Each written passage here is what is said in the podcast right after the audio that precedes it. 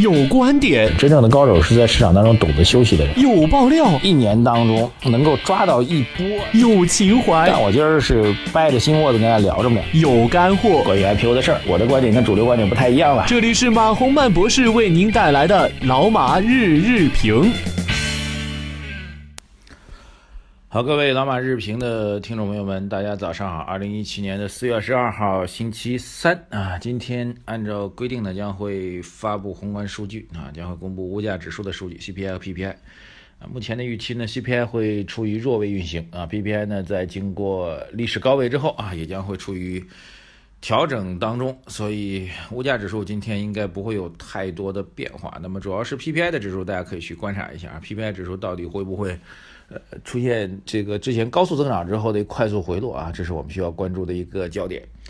然后今天又是周三啊，所以今天有件事情要拜托给各位啊，就是最近几周我没有提啊，为什么没有提呢？就是我们每周三晚上十点钟湖北卫视的《你就是奇迹》节目啊，本人担任观察员。今天是我们这一季的节目的最后一期了啊，所以今天再次拜谢各位啊，今天晚上十点钟打开湖北卫视。收看你就是奇迹啊！然后我们之前几周没有给大家做互动啊，但是很多网友依然习惯性的拍了很多电视截图，拜谢感谢啊！今天呢，还是希望大家今天晚上十点钟还是拍摄电视的画面上传到我们的后台，呃，最好是您本人和电视画面的合影啊！我们要求是本人和你就是奇迹电视节目的合影上传到财经马红漫微信公众号的后台。我们这次为您，因为最后一次互动了嘛，本期节目的最后一次互动啊，我们为您准备了精美的礼品啊，包括 Fruity 提供的果汁儿啊，就是我之前在网上说最好喝的果汁儿。这个还有网友特别好奇，说我老也抽不中啊，老也抽不中，要不你告我名字，我自己去买啊。后来我说还是。这个要感谢大家啊 f r u t y 的提供的果汁，还有我和乐嘉以及各位投资大佬啊，就是我们现场各位嘉宾的签名照一套啊，希望大家能够多多的互动，谢谢大家啊！财经马红漫微信公众号后台等着您的照片。好，今天啊最重要的事情啊，昨天市场微型反转，为什么微型反转呢？早盘其实明显的这个雄安概念已经出现了弱态啊，大家可以很明显的看到资金的回报的状况。呃，特别是在接近这个尾盘的时候，抛盘非常明显，连最强势的啊，华夏幸福啊这些公司都已经出现了大单抛单啊，而且有一个有意思测算啊，有人说很多公司背后其实有正金的资金的啊，正金是谁呢？正金就是国家队啊，国家队的资金的体量和昨天抛盘的资金规模出现了。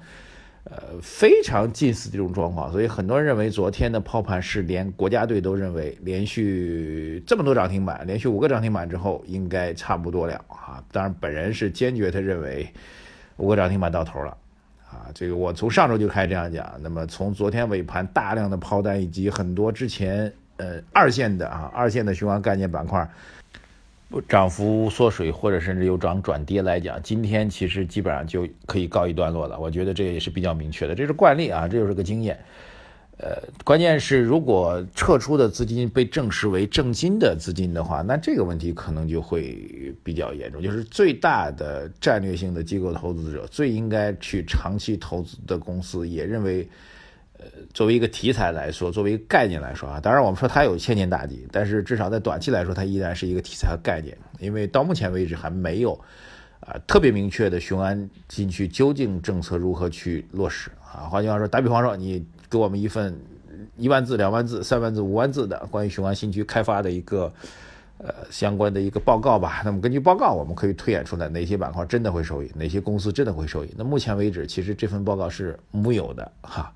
所以从这样来讲，我们觉得它至少短期依然是一个概念和题材啊。所以如果正金这样的国家队也不认可这个概念和题材的话，那基本上告一段落了。后面的关于雄安板块的行情演绎呢，大概是这样的逻辑啊。经过一番调整，我觉得这调整幅度或震荡幅度不会小啊，肯定还是蛮剧烈的震荡幅度，因为之前积累的收益实在太高了啊。之前因为命好就已经在里面的一些投资人。在出现剧烈震荡的时候，快速的去获利出逃的概率极高，所以震荡幅度不会小。震荡之后或许还有，我觉得还是大概率是会有一波反弹啊。但是反弹的持持续时间啊，因为这一波大概已经持续了接近一个一周的交易周了。那么整体加震荡再加反弹，可能晃晃荡荡、晃晃悠悠，持续个接近一个月的时间，我觉得有可能。一个月之后就要看真功夫了啊，好吧？这关于雄安板块。那么有兴趣的朋友可以等着剧烈震荡之后的第二轮的反弹啊，当然我们节目也会关注啊。还有一个啊，为什么昨天尾盘卫星打上来了？是因为军工概念往上打啊，军工概念往上打也毋庸讳言啊，就是包括中国在内的周边的啊，朝鲜半岛的局势明显的出现了一个比较明显的震荡啊变化吧。呃，美国派出了这个航母。开始开到了相关的海域，然后美国总统特朗普昨天在自己的推特上啊，就是美国的微博上发了一个重要的内容，大意就是朝鲜这问题，如果 China China 啊，因为我们要考虑到这个播出的问题，China 要参与我们就欢迎啊，如果 China 不参与我们就自己干啊，反之总之来说语态非常的强硬，呃，这个如果从某种意义上来解读的话，特朗普应该是。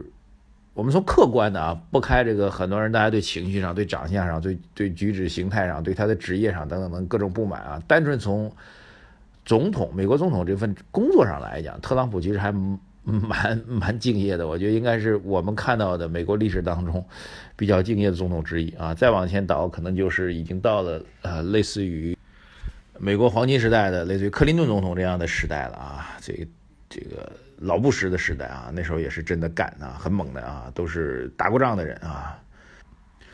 他说的竞选当中提到的一些要素，其实基本上都会实行，哪怕实行过程当中遇到了反对啊，比如这个最高法、美国的法院反对他等等，但他肯定要干一次。这个我觉得，这个美国总统当中应该是这么些年落实自己竞选纲领最靠谱的人。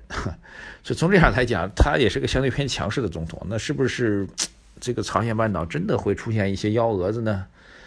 哎呀，这事儿对中国人来说也是蛮纠结的一件事情啊！真的是又爱又恨啊！恨什么？就是怕影响中国，中国的比如东北地区啊、华北地区，甚至会不会出现核污染？这肯定是我们很怕很怕的事情。呃，爱的话，大家也知道，历史上的经验告诉我们说，朝鲜在那里确实是一个战略上的一个缓冲地带啊。我们从中国的大的战略上来讲，肯定是希望不希望。一条江对面啊，就会有这个，呃，所谓的这个曾经的敌对势力吧。这如果是上世纪五十年代，那肯定是敌对势力啊。而且朝鲜其实只是签了一个暂时的停战协议啊。理论上来讲，朝鲜地区，呃，北朝鲜、南朝鲜其实还处于这个战争状态啊。那只是临时停战协定，并没有真正的中战协定。所以这事儿还真的是蛮复杂的啊。就理论来讲，各方去动武在法理上并没有任何问题，那个军事协议并没有结束啊，朝鲜半岛的军事状态并没有结束，在军事法理上来讲，去动武并没有结束啊。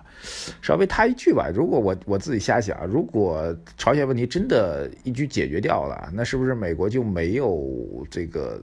理由继续在韩国和日本驻军了呢？那对于中国来说，到底是一件好事还是坏事啊？我也没太想明白。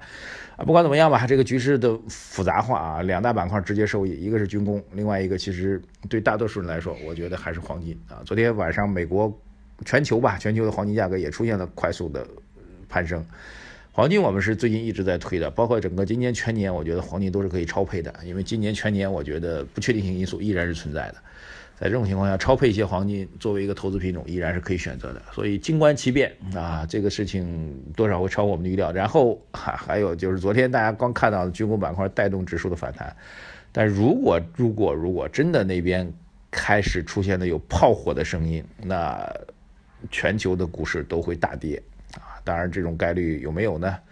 似乎比之前要大啊，但是大到的会必然会听到吗？我觉得也不必然，所以只是告诉大家啊，如果真的开打的话，全球股市肯定是剧烈震荡，呃，甚至连军工板块都可能会扛不住，唯一能扛住的就是黄金，好吧？谢谢各位啊，祝大家投资顺利啊！讲了这么多好像有点吓人啊，但但是没关系哈，回到我们的节目当中来，本周三就是今天晚上十点钟，湖北卫视你就是奇迹上传您和电视节目合影的照片。就有机会赢取我们的 Fruity 的果汁，还有我们包括我和乐嘉在内所有的嘉宾的签名合照。谢谢大家，拜谢，再见。